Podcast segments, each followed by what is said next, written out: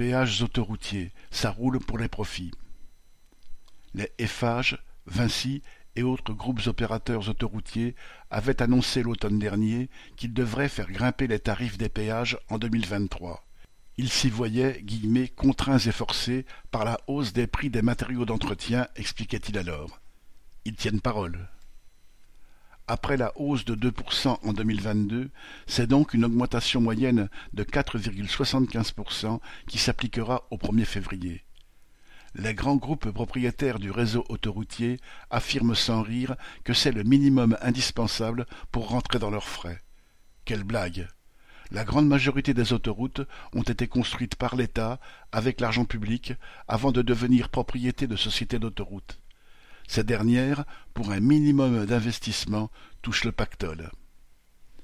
La presse a d'ailleurs révélé qu'un document de l'inspection générale des finances, remis dès 2021 à Bruno Le Maire, le ministre de l'économie, suggérait déjà une baisse drastique du tarif des péages.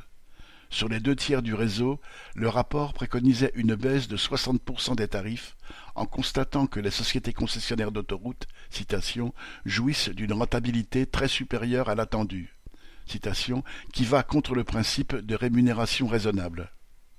Ce document, allant contre le principe du profit maximum cher aux actionnaires, le maire s'était bien gardé d'en communiquer la conclusion. Cela chagrinera peut-être ses auteurs, mais cela ne les surprendra sans doute pas beaucoup. Dans leur rapport, ils soulignaient leur étonnement devant le peu d'attention que le gouvernement accordait au niveau de revenus dégagés par les sociétés d'autoroutes. Ce manque d'implication a de quoi surprendre, alors que les concessions autoroutières touchent environ onze milliards d'euros par an de péage. Embarrassé aujourd'hui par la révélation de ce document, qu'il avait lui-même commandé puis oublié dans un tiroir, le gouvernement a fait mine de s'émouvoir et demandé aux sociétés de faire un geste, par exemple pour les abonnés qui font des trajets liés au travail mais il a surtout affirmé que les solutions de l'inspection générale des finances pour baisser les tarifs seraient inapplicables.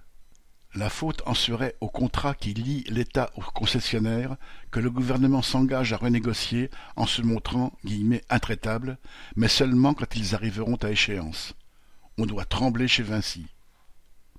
Les travailleurs, les classes populaires qui dépendent de la voiture pour vivre et travailler, subissent déjà la hausse des carburants celle des péages va contribuer à serrer leur ceinture d'un cran supplémentaire. Quant aux actionnaires des concessionnaires autoroutiers, ils pourront continuer à rouler sur l'or avec la bénédiction du gouvernement. Nadia Cantal